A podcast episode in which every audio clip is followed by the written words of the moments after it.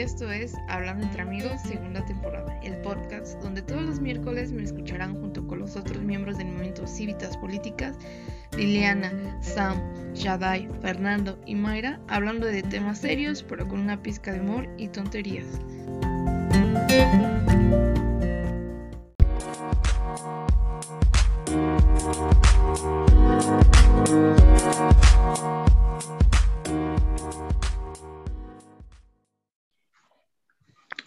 Gracias, ahí estamos. Bienvenidos a nuestra tercera temporada. Soy Selene González Carmona. Segunda temporada. Ah, sí, ándale, tercera. Gracias, Mike. Creo que ya tenemos primer blooper de la segunda temporada. Pues bueno, bienvenidos a la segunda temporada de Hablando entre Amigos. Eh, pues de nueva cuenta me presento. Soy Selene, eh, ya me conocen, por acá vamos a andar hablando en esta segunda temporada, pero en esta ocasión una vez cada 1700 años. Entonces, pues, bueno, les voy a presentar a, mis dos invitadas de esta, de esta semana. Eh, por un lado tengo a mi amiga Adriana, una entrañable amiga desde la prepa, por acá ya se me hizo traerla como invitada. Del otro lado tengo a Itzayana, una amiga que conocí apenas en mi clase de Relaciones Internacionales.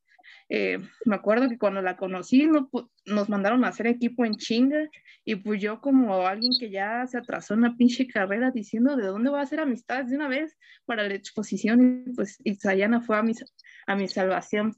Pues hola chicas, ¿cómo están? Preséntense por acá, ¿quiénes son? Hola, pues yo me llamo Isayana, estudio ciencia política en la y conocí a Selene precisamente en una clase de relaciones con la profa Laura que nos dejaron hacer equipo y pues ahí ya empezamos a hablar y ya, y ya fue como nos conocimos, fue una amistad de, que surgió dentro de la pandemia. Sí, sí, ¿verdad? Qué, qué cute hacer amistad a la distancia. Por acá, Adriana, ¿dónde andas? hola, yo soy Adriana y es un gusto que me hayas invitado, Selene. Sabes que yo te he apreciado desde ese tiempo y, y ya sabía de este proyecto, pero es un gusto que esté aquí con ustedes. Sí, justo Adri ya se había integrado a Mosit, pero por algunas cosas por ahí andamos, pero acá anda mi amistad. Pues bueno, amistades, eh, es un gusto estrenar el tercer capítulo en esta segunda temporada. Me emocioné porque como me tocó grabar el tercer episodio, pues andaba emocionada en mi tercer, eh, bueno, lo que sea, porque ya se me fue la palabra. El punto es que eh, estoy emocionada y pues bueno, ya ustedes ya se saben de qué va este podcast. Empezamos con noticias nacionales, posteriormente pasamos a noticias internacionales y finalmente pasamos con un, una noticia de internet o algún chisme, que pues ya ven que eso es tradición para mí, hablar de cosas bien otakus, que esto no va a ser la excepción, entonces pues no me odien, al chile un chingo porque siempre tengo suerte que cada noticia o chisme pues es a mi favor. Pues bueno, vamos a comenzar con las noticias nacionales y es una noticia nacional que pues bueno, ahora sí voy a enjaretarle esta noticia que nos explique de qué va a mi compañero Itzayana, porque pues nos repartimos esta ocasión las noticias y vamos a ver qué onda.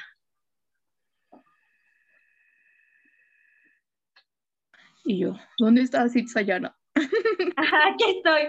Bueno, la primera noticia nacional era sobre el padrón de telefonía, que esta noticia ha sido muy controversial, ¿no? Porque eh, este padrón de telefonía lo que se busca es precisamente tener datos biométricos, también eh, tener pues datos que, que, vulneran la privacidad del usuario. Y en este caso, pues este padrón eh, tiene el fin que va a ser utilizado para vigilar y para, y para disminuir delitos como secuestro y como extorsión que se da dentro de los penales, ¿no?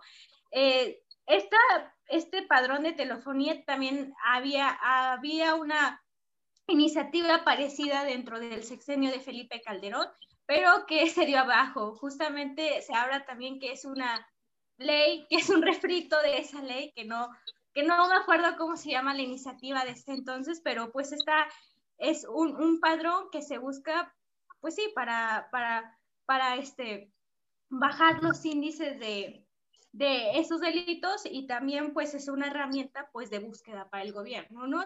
Y justamente también este padrón es una base de datos que sería, que sería centralizada y que esta base de datos sería, eh, la tendría el control del gobierno mexicano. Y ese es el problema, que tantos datos eh, centrados los tenga un gobierno, precisamente porque se puede vulnerar el derecho de la ciudadanía a la privacidad. También que dentro de esta ley se dice que el número registrado, si se comete algún delito, ya no eres presunto inocente, ya totalmente pasas a ser como un delincuente, ¿no? Y también que pues este, estos datos, bueno, este padrón también podrá como tener acceso cualquier, eh, cualquier servidor público sin una, sin una este, ley que, que no se lo permita, sin una ley que, que, y sin una orden de un juez judicial, ¿no? Que al final de cuentas Actualmente, pues el gobierno ya tiene muchas herramientas para perseguir ese tipo de delitos, como ejemplo, no sé, que, que, que jueces actualmente ya se puedan hacer una orden de geolocalización personas y también muchas organizaciones han puesto como el grito en el cielo y la llaga justamente porque el gobierno mexicano también ha incurrido en ciudadanos, activistas, a periodistas, ¿no? No olvidemos el sexenio anterior con, con, el muy sonado Pegasus, ¿no? De, Enrique Peña Nieto, un software que precisamente era de espionaje y de geolocalización de las personas y también salió hace algunos días que la Fiscalía de México había contratado software de geolocalización en tiempo real, ¿no? Y esta noticia la vi en el país. Entonces, se me hace bueno, esta noticia y esta iniciativa no es propiamente de un régimen democrático, ¿no? Como lo dice la 4T, que la 4T viene siendo eh, una nueva como una nueva propuesta de gobierno, ¿no? Que veíamos de propuestas como el PRI, como el PAN, que justamente no, no avanzaban hacia una democracia. Y justamente creo que la 4T buscaba eso, pero creo que se está quedando en el intento de buscar eso.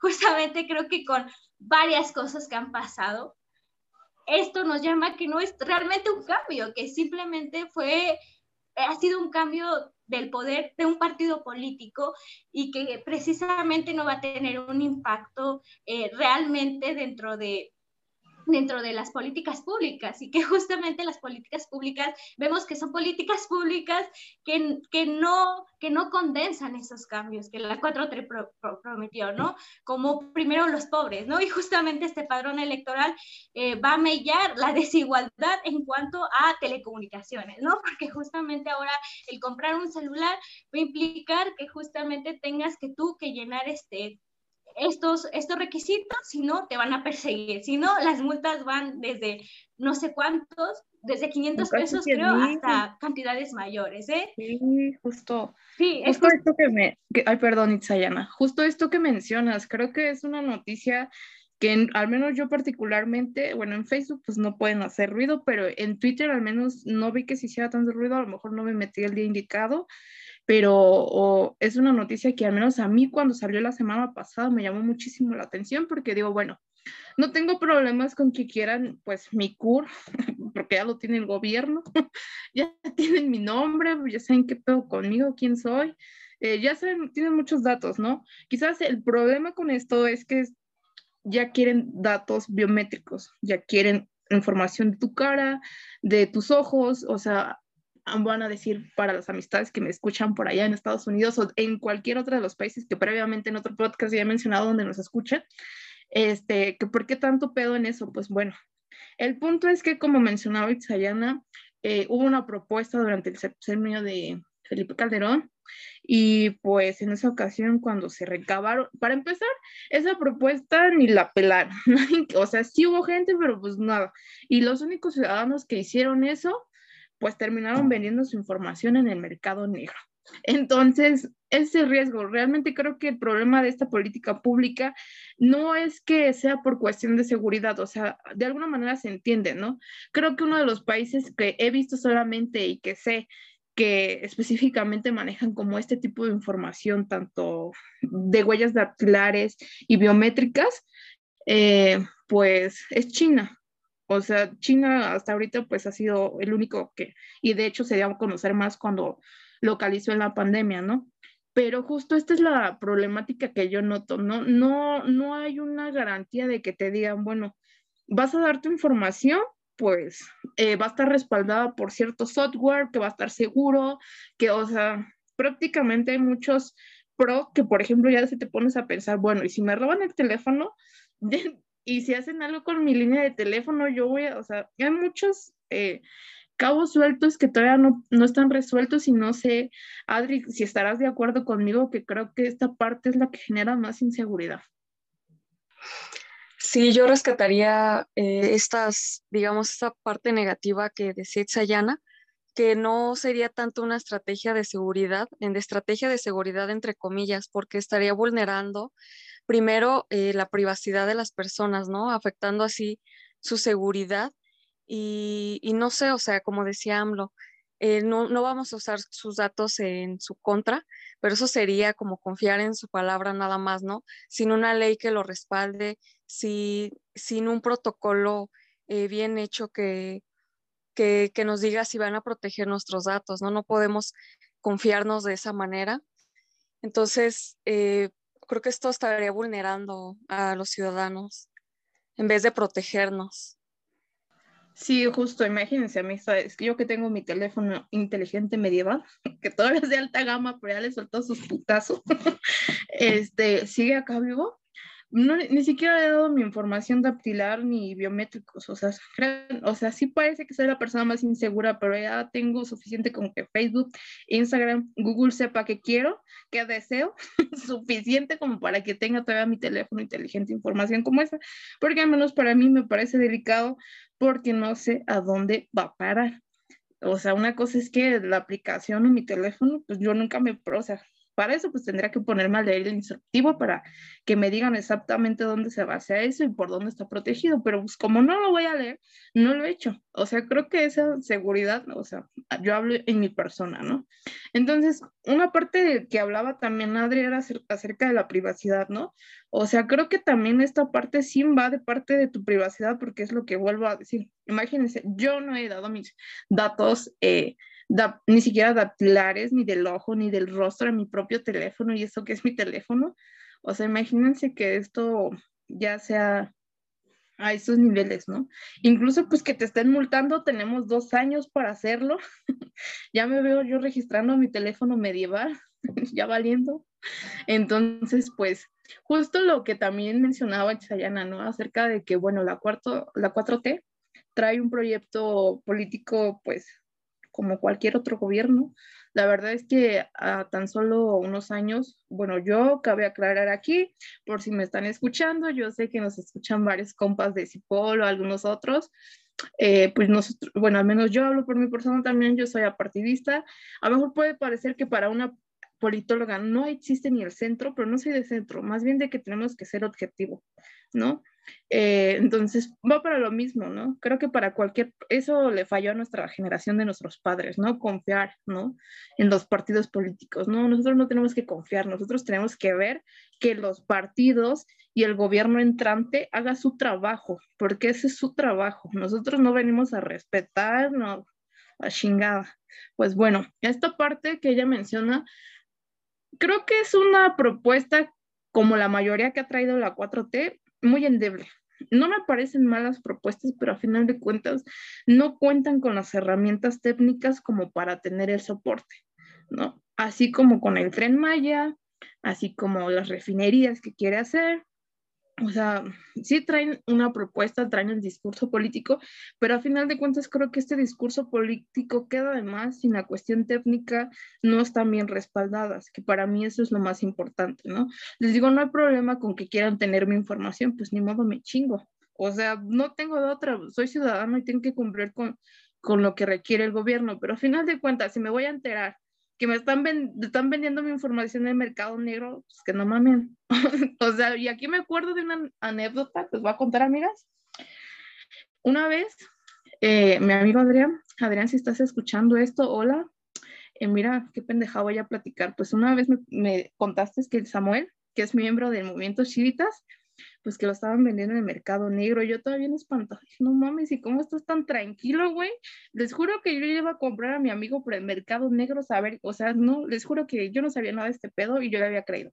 Después todo, todos mis amigos se cagaron de risa porque pues yo sí me había asustado y dije, ay, no mames, pero bueno, amistades, así nos vamos a ver pronto, viéndonos que andan vendiendo nuestra información. Y esperemos que no, la verdad es que dejando este coto, espero que solo quede ahí como algo que no pase. Afortunadamente la sociedad civil está moviendo iniciativas, ya se están promoviendo amparos acerca de esto, porque les digo, la propuesta no está mal, si es por seguridad, yo creo que pues creo que si es por seguridad y es una política dirigida hacia la cuestión de seguridad, no hay ningún problema. El punto aquí es como, ¿de qué manera va a estar respaldada? ¿Quién se va a hacer cargo de esos datos? ¿No? ¿Y cómo es que van a tener acceso a ellos? ¿Y en qué momento y por qué? ¿No? O sea, no, más es, no nada más es crear un banco y ya, ¿no? O sea, les juro que eso hay que tener muy en cuenta porque, por ejemplo, en el, en el caso del CUR, mi papá falleció hace como oye, amistad, ya no me acuerdo, hace como tres meses, y quise consultar su CUR, eh, tecleándolo así, porque pues no, metiendo sus datos normales, y ya no lo pude consultar para que me diera el CUR. Ya no aparece mi papá en el sistema. Entonces, justo es a lo que voy. ¿Qué garantía hay después, o sea, de este tipo de cosas? O sea, hay muchos cabos sueltos que creo que, por ejemplo, pues ya que mi papá ya falleció, ese tipo de datos ya no están disponibles, ya nadie puede sacar, si tuviera una credencial de él o demás, o una apta, no podría sacar su CUR, pues porque no puede, ¿no? Entonces, justo hay ese tipo de cosas deberían de ser como la seguridad. Pues bueno, pues ya vamos pasando a la siguiente noticia, pero esta nada más es como un pequeño recordatorio, ¿no? Creo que de las noticias nacionales salieron eh, Bastante, bueno, bastantes, pero algunas, bueno, ahí vamos. Como estamos en periodo electoral, eh, le voy a pedir a mi amiga Adriana que nos cuente un poco, nada más un poquito, eh, de que, de estar, bueno, no, mejor les cuento yo. Nada más para, oh, bueno, Adri ya encendió su micrófono, ayúdame en esta parte. Uh, ya que andamos aquí dándole a la 4T, no, estamos dando un, un diálogo eh, sincero y creo que nada contradictorio, al contrario, creo que no estamos diciendo nada malo. Por acá, Adri. Ah, sí, pues con esta noticia de que López Obrador anda tachando de conservadores a, los, a los de los partidos políticos, ¿no? Y les está, está señalando eh, como está haciendo un contraataque de todas estas, eh, las becas y todo lo que ha hecho para la población más vulnerable, eh, que los demás partidos lo atacan como que que pues está, está creando ninis, está eh, como que propiciando esto de que los, los jóvenes ya no estudien, este tipo de cosas. Y López Obrador decía que, que pues eso no era, no era como, no, no hay, habría que llamarlos ninis ni nada de esto, porque para él era como impulsarlos, ¿no? Y y pues sí, de que, de que tachan como que Obrador está siendo un pueblo flojo, pero el Obrador decía que esto es porque a los conservadores les molesta, ¿no? Y que los llenaba de rabia de que él sí esté apoyando al pueblo y los demás no. Pero pues él piensa que es como que fomentar la inversión y este tipo de cosas para las personas con escasos recursos y que la beca pues sería como, como ese, no sé, ese incentivo. sí. justo esto. Bueno, igual recordando a mis amistades que nos escuchan de otros países, por ahí estás, algún, tenemos algún oyente de Estados Unidos, tampoco me creo un chingo, pero pues sé que hay porcentajes de otros países y de Latinoamérica que escuchan este podcast.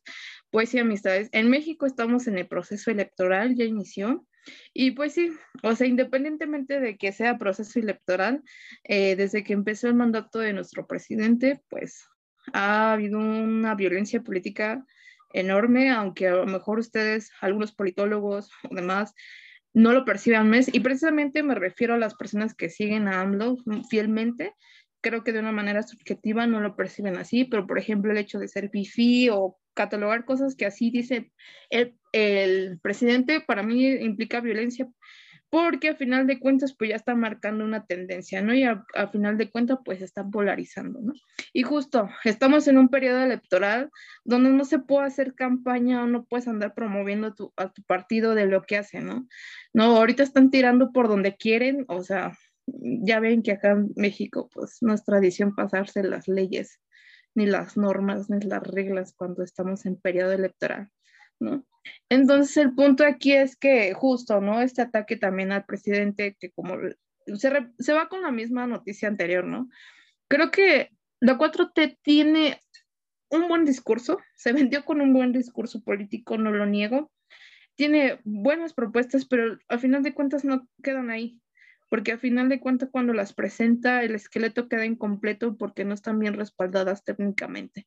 Y me refiero a cuestión de respaldarlas con personas expertas que sepan al respecto, ¿no?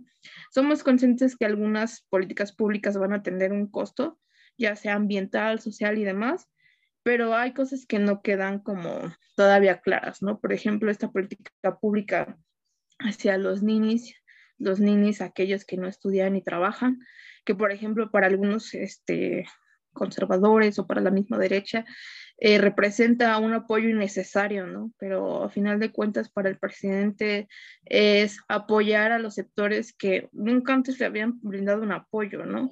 Al menos yo sé que esa beca funciona con un empleo, o sea, sí te doy, sí te doy dinero, pero necesito que empieces a trabajar en algo, ¿no?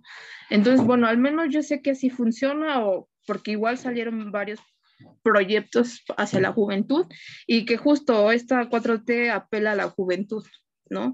Pero parece que todavía no termina de entenderse de qué manera o a qué futuro va a servir este tipo de apoyos, ¿no? Y pues justo esto, ¿no? Este, este discurso que trae el presidente ya se le había advertido previamente que pues durante las mañaneras, incluso se estuvo promoviendo un, amparo para que ya no hubiera mañaneras aquí en México.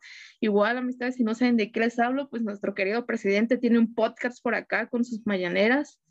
Y este, por, le voy a dar una escuchada a ver qué, qué cosa dice y las muletillas que tiene luego, es gracioso por ahí, pues, pues bueno, y también vean cómo la gente pues manda reporteros bien chayoteros, pero bueno, es otra discusión. El punto aquí es que eh, durante una mañanera también lo que hizo nuestro presidente fue mostrar una gráfica, una gráfica donde mostraba si, si el pueblo quería la alternancia la alternancia o quería que se mantuviera Morena al frente de, del gobierno. Y pues tache ahí, presidente. Sé que no me va a escuchar, pero al final de cuentas lo que quiero que entiendan las personas que nos escuchan, que estamos en un proceso electoral, yo tampoco estoy promoviendo un voto, voto yo más bien promuevo un voto informado, a esta cuestión de informarnos durante todo este proceso a quienes como ciudadanos cumplir esa función, ¿no? Nuestro presidente no está haciendo, está incumpliendo la ley electoral, no puede hacer propaganda para ninguno de sus partidos, él tiene que estar neutro, él no puede andar tachando, no, porque él ya, él no está, no, nada, o sea, él tiene que estar al frente, nada más escuchando, o sea, pero no, ya saben que a final de cuentas tampoco digo que nuestro presidente actual lo esté haciendo pues, porque quiere, al final de cuentas no es la primera vez que lo hace un, político y pues tampoco va a parar, pero por nosotros cabe que igual, ¿no? Estar ahí checando a nuestros políticos que estén cumpliendo, ¿no? Entonces, pues nuestro presidente se ha mostrado pues algo agraviado en esto, pero pues bueno, dejamos aquí esta parte, no sé si quieras agregar algo, Sayana, para ir pasando a la siguiente noticia antes de cerrar esta. Sí, creo que justamente, sí, gracias, creo que justamente también es importante señalar dos cosas bien interesantes, ¿no? Que justamente dentro de este proceso electoral vemos que no ha habido imparcialidad ni por el presidente de la República, en este caso AMLO, y tampoco por Lorenzo Córdoba. El presidente le dice, justamente se va a hacer bien grave porque dentro de una democracia eso no debe de suceder. O sea, Lorenzo Córdoba se ha mostrado muy confrontativo con Morena eh, y, justamente no, y justamente creo que con otros partidos políticos no ha actuado de la misma manera. Y AMLO también ha llevado esta confrontación de dimes y diretes con Morena, no, con el INE, perdón, ¿no? Y que justamente esto afecta en, en, la hora de la veda electoral, porque justamente eh, el ciudadano que va a votar, pues tiene una cierta influencia, en este caso por Lorenzo Córdoba o por eh, AMLO, ¿no? Y se me hace bien interesante como esta confrontación, ¿no? Eh, como el INE le quitó justamente la candidatura a, a, este macedonio que se me hizo una, una, una, una acción muy justa porque justamente violó eh, el ente violó eh, el no entregar su informe de campaña financiero, ¿no? Eso se me hizo muy bien, pero justamente por otro lado también él le tira a AMLO, ¿no? Le, le dice que, que, que, que, es un populista, ¿no? Cuando no de, tú como, tú como tú como presidente de un organismo que vigilas que las elecciones se hagan con imparcialidad, justamente estás emitiendo un juicio. Creo que Lorenzo Córdoba debe de precisamente hacerse un poco para atrás, ¿no? Porque precisamente está haciendo ya juicios de valor sobre la situación política de México y no está tomando su papel como árbitro dentro de las elecciones, ¿no? Y justamente esto influye en el clima de, no de polarización política, pero justamente influye en este como guerra de, mensajes entre Línea y, y, y Lorenzo Córdoba. Y también hay un pique entre Morena y Lorenzo Córdoba. Por un lado, también sale a decir el presidente de Morena que el INE no sirve para nada. Y también este macedonio, cuando le quitaron su candidatura, salió a decir que va a matar o que va a mandar a, a, simpatizantes de Morena a la casa de Lorenzo Córdoba. Eso me hace sumamente grave, porque justamente hace que la política se esté polarizando, ¿no? Justamente durante un periodo que es sumamente importante, ¿no? Unas elecciones que en este caso se van a elegir como gobernadores, también eh, diputados, y que se ha hablado que ha sido la elección más grande de, México. Entonces, se me hace bien, bien surreal toda esta situación entre el INE y Córdoba. O sea, dos, dos instituciones que se están picando y que justamente Lorenzo Córdoba se ha alejado a lo que funciones le piden, ¿no? Que justamente es el garantizar la unidad y el también establecer vínculos entre el Ejecutivo Federal y entre toda, entre el Ejecutivo Federal y también establecer vínculos entre el Legislativo. Y no lo está haciendo, simplemente está siendo confrontativo y justamente esto pues puede causar no graves daños políticos, pero sí veo que a lo mejor puede causar o influir dentro del proceso electoral y que justamente que Lorenzo Córdoba no se está viendo imparcial ante los demás partidos políticos, porque justamente dentro de quitarle esta candidatura a Salgado Macedonio, que fue justa, también otros partidos eh, incumplieron en estos requerimientos y no, fue, y no les quitaron la candidatura a sus candidatos y justamente también puedo hacer una aseveración sobre las instituciones y sobre la política mexicana es que justamente la política mexicana está cooptada por familias, ¿no? Por familias que llevan años dentro de las instituciones y, y el INE tampoco no es la excepción. O sea, hay familias que perpetúan dentro de los cargos y también los partidos políticos. O sea, la, la política mexicana no es democrática en el sentido de que no se permite a los ciudadanos comunes, ¿no? Yo, Itzayana, bueno, estudiante de ciencia política, a lo mejor entrar de una manera fácil a un partido político, a lo mejor entrar de una manera fácil a trabajar dentro, dentro de una institución. Siempre se hablan como de estas palancas, ¿no? Para entrar a estas instituciones que por autonomía eh, deberían de ser democráticas, ¿no? El INE debería de ser una institución democrática que no lo es. Creo que por ahí va la crítica hacia el INE y tanto el presidente, ¿no? Que son dos figuras políticas en México que tienen un peso y que tienen poder, pero que lo están utilizando precisamente para confrontarse, para sus propios intereses políticos y que al final de cuentas que van a salir afectados, van a ser los ciudadanos, ¿no? En el sentido que su voto se puede ver influenciado en cierta manera. Sí, justo esto que menciona Itzayana, bueno, yo no, pues sí, miren, creo que durante, durante el proceso democrático... Mi comentario ay, en cuanto a esto. Ay, perdón, se cerró el micrófono ahí, discúlpame. Pues bueno, justo esta parte ya vamos para cerrar esta noticia y ya pasar a la noticia internacional, pero bueno, lo único que diría al respecto es que, que este proceso, como justo lo mencionaba Itzayana, el proceso electoral es cuando más cosas antidemocráticas vemos, tanto de los presidentes que están eh, al frente, eh, presidentes presidente, perdón, gobernador eh, incluso las instituciones, que en este caso el INE pues es el instituto que se encarga de velar que, la, que el proceso electoral se lleve a cabo de tal manera transparente y que cumpla con, con los procesos democráticos aptos y acordes al país, ¿no? Y justo esta parte, ¿no? Que cada uno, tanto el INE, tanto el presidente, están viendo por sus propios intereses, ya se está haciendo un discurso muy difícil de digerir porque justo, ¿no? Al parecer, nuestro presidente, algunas, como por el caso que ya hablaron en el episodio pasado de Macedonio, pues sí, ¿no? Se me hace un caso que de verdad no debería de estar a discusión del presidente, ¿no? O sea, no debería de estar a discusión, no tendría por qué defenderlo y, y tampoco, ¿no? Pero al final de cuentas también no apoyas ni al INE porque el INE parece que tampoco está viendo o no quiere ver lo que están haciendo otros. O sea, a final de cuentas tiene que ser parcial y tiene que ejercer, eh, eh, a final de cuentas, las mismas eh, sanciones o sus respectivas sanciones, y así es, con los demás, no solamente con Morena, ¿no? Que a final de cuentas eso es lo que yo con también este apoyo italiano, ¿no? Que no hay una imparcialidad ni, ni por parte del INE ni por parte de nuestro presidente. Y eso es algo preocupante porque a final de cuentas lo único que provocan es polarizar aún más a la sociedad. Y pues de alguna manera también pues esta cuestión del abstencionismo que genere pues que la gente no vote. A final de cuentas lo único que queremos es que haya un voto informado. Aquí no estamos promoviendo votos para nadie en amistades. Ustedes voten por quien ustedes quieran, pero al Chile primero infórmense así como investigan a sus sets, a sus a cualquiera, así como lo hacía, güey. Nadie les paga, güey, pero se, se, de a huevo quieren saber qué pedo, lo encuentran, güey. Pues así deben de analizar a nuestros candidatos con respecto, ¿no? Por ejemplo, pues acá en los Chimas me toca votar por este eh, presidente municipal y diputados también, ¿no? Bueno, todos, diputados en la cuestión porque se reunió la Cámara. Entonces, pues, nada, amistades, yo solo diré que investiguen a nuestros futuros candidatos como si fueran el FBI, güey.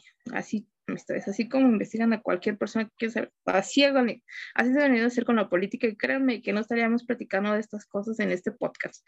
Pero bueno, por acá, Adri, sigas por acá, me gustaría que nos platicaras de la noticia internacional que traemos. Platícanos un poco de esta noticia. Ya volvimos otra vez. Pues bueno, nos quedamos en las noticias internacionales. Quisiera que nos platicas un poquito más de la noticia de que vamos a hablar hoy, Ade. Sí, pues seguimos con otra noticia lamentable en este intento por frenar las graves consecuencias de la pandemia. Pues tenemos eh, las vacunas, ¿no? Pero también con, junto con esto, el problema de la distribución. Eh, ah, recientemente se sabe que en solo 10 países se concentran el 70% de las vacunas totales producidas en el mundo, dejando con esto a, países pues pobres, países de tercer mundo, eh, sin vacunas. En menos de un año, las farmacéuticas, los gobiernos, las aerolíneas, empresas de, todo el mundo, pues se unieron a este esfuerzo para materializar las inyecciones, porque pues vemos ese la, como la última esperanza para salir de todo esto, ¿no? ante tantas muertes, contagios, confinamiento, se termina, eh, no sé, una cuarentena y según ya inicia la segunda y ya que vamos por la tercera ola de cuarentena, entonces pues no vemos como que una salida rápida a esto, eh, se nos está alargando bastante y mucha gente está esperanzada en la vacuna. Aquí México, pues vimos que ya estamos, mm, nos, nos, quieren hacer creer que, que ya está vacunada no sé cuánto por ciento de la población y revisando bien las estadísticas, los datos, pues vemos que apenas el 1% de la población ha recibido la vacuna, ¿no? En lo que va del año. Y entonces esto pues también nos lleva a un problema de mala distribución y sobre todo eh, al estar concentradas eh, tantas miles y millones de vacunas en solo en Estados Unidos eh, vemos que hay un mayor acceso a la vacuna y ya hasta se está implementando en los jóvenes que no tienen complicaciones médicas. Esto mientras en países como en Haití no se ha aplicado ninguna vacuna. Entonces aquí vemos eh, la brecha que hay, las brechas sanitarias y el aumento de muertes en países con personas más vulnerables. La idea era pues vacunar a los sectores más vulnerables de cada país, ¿no? Empezando con las personas eh, del centro de salud y después con, con las personas mayores, pero revisando bien eh, cómo está la onda, pues nos damos cuenta de que en realidad no estamos protegiendo o no se están protegiendo a las personas más vulnerables, porque a los países pobres, a los países eh, eh, asiáticos pobres de Latinoamérica, también de África, de la India, en donde pues, sabemos que hay sobrepoblación, la población está junta, ¿no? Pero al, pensar en, todas estas personas que se están quedando sin vacuna, que ni siquiera llega ni, ni siquiera un médico, digamos, a, sus pueblos, vemos que en realidad no hay nada, nada de justicia, nada de, de si podríamos llamarle así, equidad al momento de, de la aplicación de la vacuna, ¿no? Sí, justo esta parte que mencionas, Adri, creo que la distribución de la vacuna era, este problema ya era algo que venía insistiendo la OMS, de que debía ser prioridad que la vacuna debería distribuirse a todos. O sea, en un sinfín he visto al secretario de la OMS insistir esta, perdón, no sé si el secretario o presidente, bueno, el punto es que acá en palabras mexicanas, el mero mero de la OMS se me fue qué cargo tiene. Ah, el director, ya, ya, el director de la OMS mencionaba esta parte, ¿no? Que tenía que ser una distribución igualitaria. ¿Por qué? Porque era una emergencia sanitaria y esperaba que los, que los mismos gobiernos entendieran esta parte, pero pues a final de cuentas no. Justo esta, esto que menciona Adri, pues va acompañado una lista de 10 países que llevan esta, pues han acaparado la mayoría de la producción que hay ahorita, que está actualmente. Pues en la primera, pues encabeza Estados Unidos. Luego le sigue China, el tercero es Reino Unido, el cuarto India, el quinto Israel, que por cierto ya nos presumieron acá fotos saliendo sin cubrebocas porque ya pues ya se vacunó la mayoría de la población, o sea, más de la mayoría realmente, porque al punto de pues ya no salir ni, el uso de la mascarilla ni la sana distancia. Justo apenas les mencionaba igual que pues ya salieron las selfies, que miren amistades, nosotros pues todavía vamos a tardar un poco ahí. Eh, luego le sigue Brasil, que justo en Brasil hay una controversia por el mismo, incluso pues está acaparando, pero al mismo tiempo pues no está cumpliendo las restricciones porque a final de cuentas pues tienes que vacunar la mayoría antes de celebrar que ya, ya hayas este, sobrepasado, ¿no? Eh, también le siguen los Emiratos Árabes, que pues ahí pues gracias a Luisito Comunica, que lo único que interesante que puede haber encontrado de su video, ah, no, no, ni siquiera fue por él, fue por otra persona que, ah, una noticia igual, incluso de un mexicano, creo, pues que le ofrecieron eh, vacunarse, pues de, de, cualquiera de las vacunas que había, ¿no? Entonces eso me resultaba interesante, pues bueno, pues, ¿por qué tener tantas vacunas de todos los laboratorios? Pues cuando puedes usar una. Eh, de ahí le sigue Turquía, Alemania y pues Rusia, ¿no? Una, frente a esta problemática, pues nuestro país como eh, Estado miembro ha pedido que libere las, las patentes para que se puedan producir, pero pues igual, ¿no? Eh, los países ricos pues siguen acaparando esta cuestión de las vacunas, que sí, pues su prioridad va a ser vacunar a su población, obviamente, y pues de Estados Unidos no se diga, pero al final de cuentas estamos en una emergencia sanitaria, ¿no?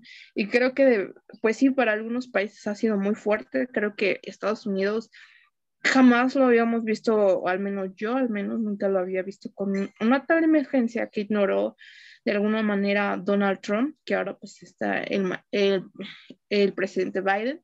Entonces, pues eh, resultó, ¿no? Creo que al menos durante la administración de Trump eh, tuvo un mal manejo de la, de la pandemia. Entonces, pues por una parte ahí vamos con Estados Unidos, ¿no? Pero pues no sé qué opines por acá, Itzayen, acerca de esto. Creo que para nosotros todavía está muy, muy lejos esta cuestión de ni siquiera vacunarnos nosotros, amistades, de cumplir el, el plan nacional de vacunación, que eso es prioridad, ¿no? No, pues justamente creo que esta pandemia nos vino a enseñar que pues la sociedad, el mundo es desigual, o sea, hay países que van a tener mayor acceso a las vacunas en este caso y otros países que no, ¿no? Y justamente estos, estos países que acapararon las vacunas fueron países que financiaron eh, las investigaciones, ¿no? En los diferentes laboratorios que las desarrollaron, o sea, pero justamente como Canadá, un país que acaparó y compró tres veces más eh, de las vacunas requeridas para su población. O sea, te habla también que las vacunas pueden venir ser también una herramienta geopolítica. Se puede utilizar también del escenario internacional para eh, buscar intereses eh, en los países pobres, ¿no? En este caso, Canadá, ¿no? En las mineras, ¿no? En los países latinoamericanos para justamente lograr sus intereses políticos. Y justamente también esto de las vacunas eh, me hace pensar que no somos una sociedad que es solidaria. O sea, los jefes de Estado no están siendo solidarios entre ellos. Y justamente creo que la OMS y la ONU, como instituciones que regulan ciertas relaciones entre las naciones, eh, se ve muy rebasada justamente por estos países y por los intereses que tienen estos países. Obviamente que estos países van a querer vacunar primero a su población y justamente en Europa, que son países que todavía ni siquiera empiezan el esquema de vacunación y están teniendo problemas con el esquema de vacunación. Entonces te habla que este es un problema primero de que no hay suficientes vacunas, de que los laboratorios están produciendo masivamente, pero no al nivel que, necesita, que necesitamos en el mundo, ¿no? A nivel estratosférico. Y obviamente otro que los países pobres obviamente no van a tener acceso a estas vacunas. Y se ha pedido que la ONU que liberen, que liberen las vacunas y que liberen las patentes, porque justamente no hay o sea, los, laboratorios justamente esa patente a no liberarla, pues solamente ellos pueden producir esa vacuna. Y y muy pocos países van a poder acceder a comprarla. Entonces, me hace pensar que todavía como dentro de los países y dentro de las potencias no existe esa solidaridad. Y obviamente que no la vas a ver. Estamos hablando de la política. Aquí lo que pesa son los intereses de uno mismo. Lo que pesa es lo que yo como país quiero y mis intereses políticos. Y obviamente que van a sobrepasar justamente los intereses de de mi, de mi país vecino, ¿no? Y espero que, que con la liberación de patentes, poco a poco los países pobres, Haití, África, eh, algunos países de Asia que son pobres puedan empezar este esquema de vacunación y justamente que el acceso a la salud no sea un privilegio, porque se está volviendo un privilegio y también esto genera problemas de desigualdades dentro de las naciones subdesarrolladas o muy poco desarrolladas, ¿no? Eh, justamente también eh, esto les va a acarrear problemas económicos a esas naciones que de por sí las naciones eh, que ponderantemente están dentro del escenario internacional y que son naciones que que son fuertes económicamente se vieron afectadas. Y obviamente que un país como es Haití, a comparación con Inglaterra, pues obviamente que hay diferencias abismales y que obviamente el coste de la pandemia para esos países va a ser muchísimo más alto que inclusive en México, ¿no? Que justamente muchos de esos países carecen de una infraestructura eh, de salud y que justamente los los, el acceso a la salud, pues es aún más difícil dentro de estos países. Creo que es un problema bien interesante y también es un problema que nos puede abordar la manera en cómo también las relaciones dentro del escenario internacional se van a llevar, ¿no? Justamente ahora el poderío de las naciones eh, se ve en, cuántas, en cuántas vacunas compras y en tu esquema de vacunación. Creo que es muy interesante este tema y pues ese sería mi comentario. Sí, justo, créanme que, miren amistades, la verdad es que ya todos estamos hartos de la pandemia, incluso pues ya les comentaba que perdí a mi papi yo lo perdí debido pues, a la pandemia. Entonces, pues es muy fuerte, la verdad, créanme que ver este tipo de problemas, incluso a nivel geopolítico, al menos como politóloga, todavía me estresan mal y no lo digo por mí, lo digo realmente precisamente pensando en, en todo esto, cómo hay tanta desigualdad en esta cuestión, ¿no? Que lo primero es tu gente. Sí, sí entiendo esta parte. A final de cuentas, sí financiaron y esto. O sea, creo que esto puede ser un debate que incluso, pues, incluso idealista, ¿no? Pero a final de cuentas deja ver que a final de cuentas como humanidad no hemos aprendido nada. En el sentido de que, pues, en, en vez de velar por tu propia gente, que incluso pues ese es el discurso de Estados Unidos, ¿no? Que va a empezar a, vacunar al resto del, del, del, mundo a partir de que toda su población esté bien, ¿no? Entonces, tú dices, bueno, güey, está bien, te voy a esperar, ¿no? No, la verdad es que resulta muy... No, y creo que también... Ah, sí, Itzayanat, adelante. Ustedes mueven la palabra. No, y creo que también el acceso no, y creo que también el acceso a, la vacuna se vuelve una cuestión de privilegio, ¿no? Porque vemos que en México, pues, hay un esquema de vacunación y que muchos ya jóvenes que tienen acceso a viajar a Estados Unidos están yendo a vacunar. Obviamente que nos habla que precisamente no todos tenemos el mismo acceso a la salud. O sea, sí, el acceso a la salud en México es universal, pero no todos vamos a acceder a ese derecho de la misma manera. Y lo mismo pasa en los países, eh, Haití, por ejemplo, ¿no? También hay hay personas que son más privilegiadas y que esta pandemia les pegó menos y que justamente van a ser las primeras que van a ser vacunadas y justamente la gente que vive en pobreza o que no tiene un sustento económico van a ser las que van a ser desplazadas para este esquema de vacunación, ¿no? O sea, que no van a, que no van a poder acceder tan fácil a una vacuna, ¿no? Esto te habla también de las profundas desigualdades que se pueden creer a partir solamente de, de la vacunación, ¿no? De acceder a una vacuna. Es bien interesante este tema para abordar justamente esto, estos problemas, ¿no? Económicos también, inclusive, inclusive de discriminación, podríamos hablarlo. Sí, justo esta parte creo que tanto Adriana y si no van a dejar mentir, o sea, yo no estoy hablando de que en México no se haya dado, de que de pronto hay gente que se vacuna, vatos de nuestra edad, que no mamen. El punto aquí es más bien apelar a la cuestión de los sectores vulnerables o eh, sectores que van a tardar tiempo, ¿no? Que, se vacunen, ¿no? Afortunadamente y desafortunadamente, aunque el proceso de vacunación en nuestro país va lento, pero está sucediendo, ¿no? A final de cuentas, garantizar el acceso a esta vacuna. Les digo, si bien no es tanto porque regresemos a esta vida, creo que esta pandemia no vamos a ser los mismos. Eh, que me diga, amistades, que va a ser el mismo después de esta pandemia, pues no mames, pásenme una receta porque yo al menos no lo voy a hacer. Entonces, créanme que no es por querer regresar a, la normalidad, más bien es esta cuestión de que garanticen la salud, ¿no?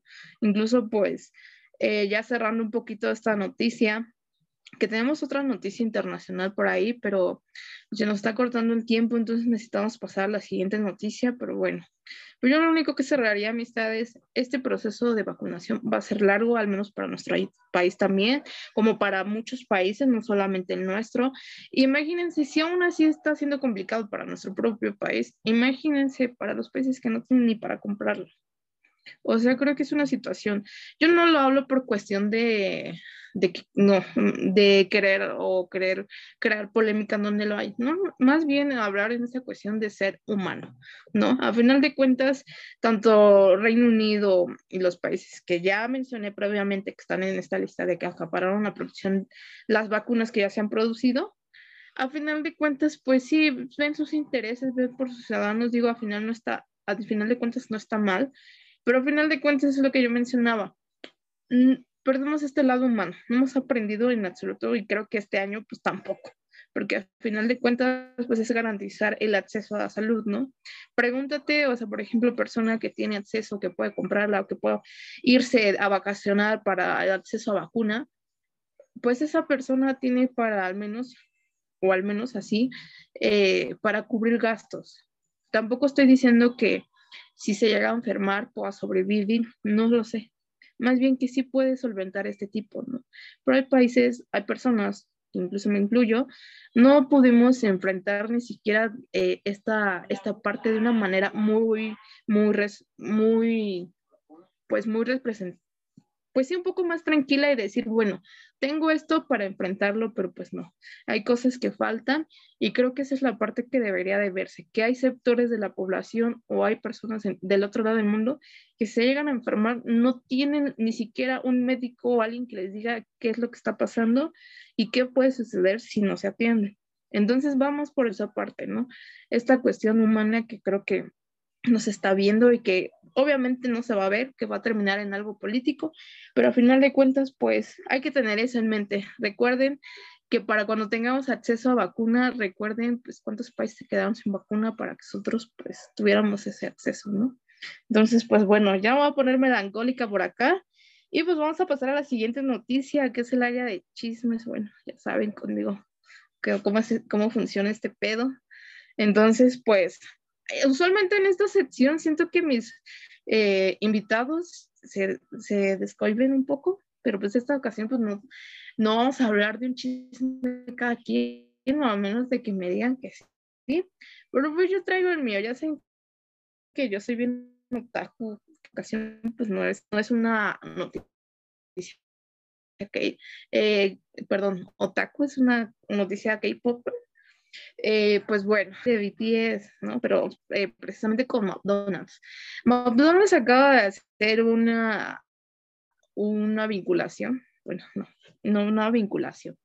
Eh, hicieron un contrato para que puedan vender un menú especial en su cadena de restaurantes de comida rápida y por supuesto lo hicieron selectivo, malditos. No, no va a estar a nivel mundial, solamente en algunos países. Y por supuesto en esta lista Army se encuentra Corea del Sur, porque no le pueden fallar a Army coreano, pero pues también va a estar México, al Chile. Ya pelamos, ya ganamos aquí amistades. Y pues me, me tiene emocionada amistades. El año pasado yo fui al documental que sacaron, entonces pues ahí me van a ver desquitando mi dinero. Va a costar casi 300 varos. Les juro que es la comida más cara en comida rápida que voy a comprar, pero va a valer todo, eh, pues la experiencia, porque si no se ha juntado con Army, al menos no sé, Adri, ¿has tenido experiencias con alguna Army aparte de mí? Porque creo que esta parte nunca hemos platicado como amigas, ¿no? Honestamente no, yo no soy que no sé de K-pop, siendo muy honesta. Y no sé, es una buena estrategia para McDonald's que porque ya está bajando como sus ventas entonces, meter a todas estas bandas, igual estaba viendo que a Travis Scott y a J Balvin también iban a hacer campaña con McDonald's. Y pues no sé, Selene, con tu hamburguesa de 300 pesos estás cayendo en las trampas del capitalismo. Ay, sí, les juro que sí, solamente cuando se trata de BTS o cualquier cosa que a mí me guste, sale mi cerdo capitalista. y por acá, ¿qué es esto? creo que todos tenemos una debilidad, ¿no?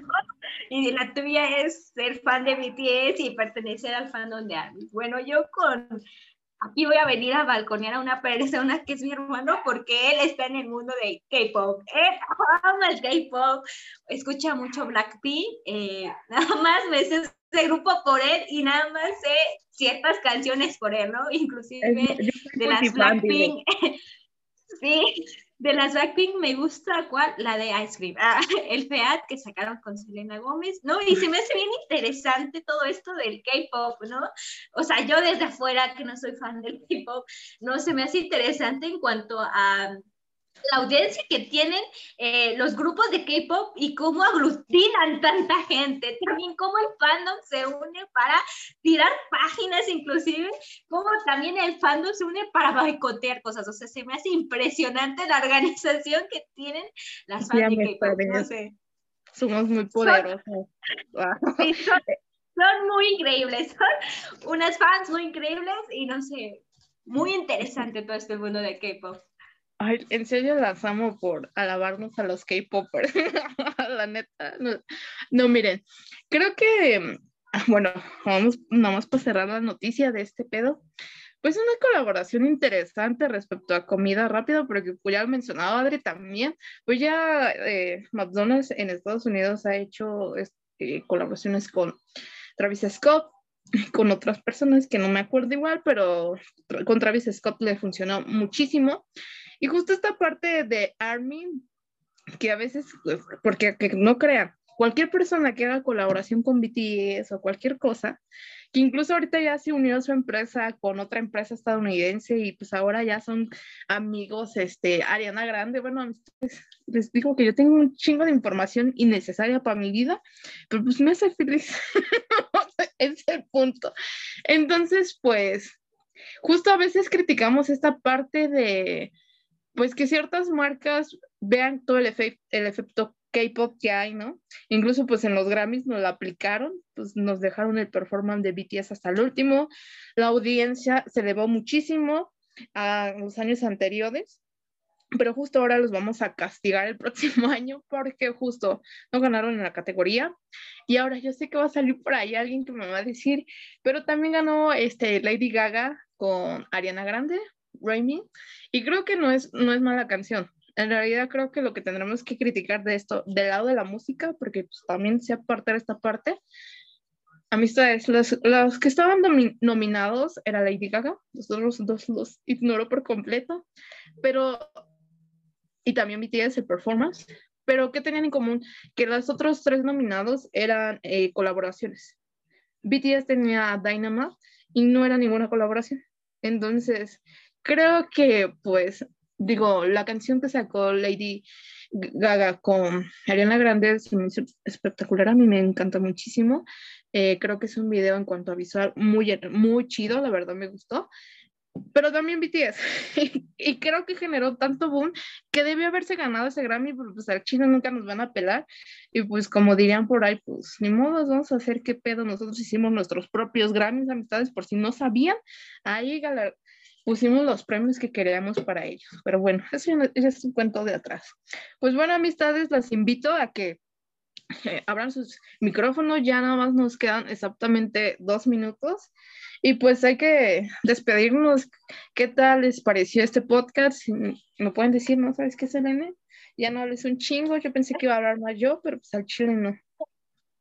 No, pues se me hace bien interesante, como es el proyecto que tienen y también más interesante que estemos puras mujeres en esta mesa, porque sí, feminista, soy muy feminista, soy una feminista muy casina, me encanta compartir espacio entre mujeres, me encanta escuchar mujeres y admiro a las mujeres, así es que me gustó por completo esta experiencia de estar en un podcast, nunca había estado, es mi primera vez y se fue muy divertido y gracias a ti Selene por invitarme y también a Adriana por por estar aquí, también por compartir espacio conjuntamente todas.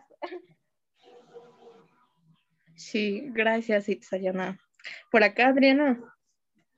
Sí, yo también agradezco la invitación, se me hizo muy divertido. Falta tiempo para platicar mucho más porque, digo, estos temas que tocamos son para tener muchísima discusión, pero 40 minutos es poco, además no queremos aburrirlos y creo que igual es como que un tiempo considerable de alguna manera. Y sí, este, la verdad que les agradezco a ambas también por esta plática, esta charla. Muy buena, igual un honor que haya sido con puras mujeres. Qué padre que tengan estos espacios para compartir. Sí, amistades, muchísimas gracias a ustedes, gracias a que ustedes aceptan nuestra invitación para platicar con nosotros pues se hacen realidad estos podcasts. Pues bueno, amistades, ya me voy despidiendo. Eh, muchísimas gracias por aceptar de nueva cuenta nuestra invitación. Y pues los invito a darse una vuelta a nuestro podcast, escuchen nuestros episodios y pues preferente los míos. no sé, no es cierto, amistades, escuchen nuestros episodios. Cualquier duda, cualquier inconveniente que tengan, siéntanse libres de mandarnos un mensaje, nosotros estaremos respondiendo por ahí. Entonces, si ya no quieren que hable de mis eh, cosas K-Popper, pues los voy a ignorar, pero pues les voy a hacer caso, los voy a leer. Es cierto, amistades, ustedes son libres de decirme qué onda. Y pues ojalá, espero que una amiga Army me, me haya escuchado, porque por ahí sí me llegó a, mandar un mensaje en una Army de, de, de, otro lugar y pues me emocionó un chingo, dije, al menos... Eh, mis cosas locas pues llegan a los oídos de una y ya me hizo feliz amistad. Pues bueno, muchísimas gracias por acompañarnos en este tercer episodio de la segunda temporada Hablando entre amigos. Eh, desafortunadamente, como dice Adriana, pues creo que necesitamos más tiempo para discutir a fondo, pero pues como lo dice el podcast, Hablando entre amigos, pues así charlamos amistades. Y pues bueno, muchísimas gracias y nos vemos en el siguiente episodio. Eh, listo.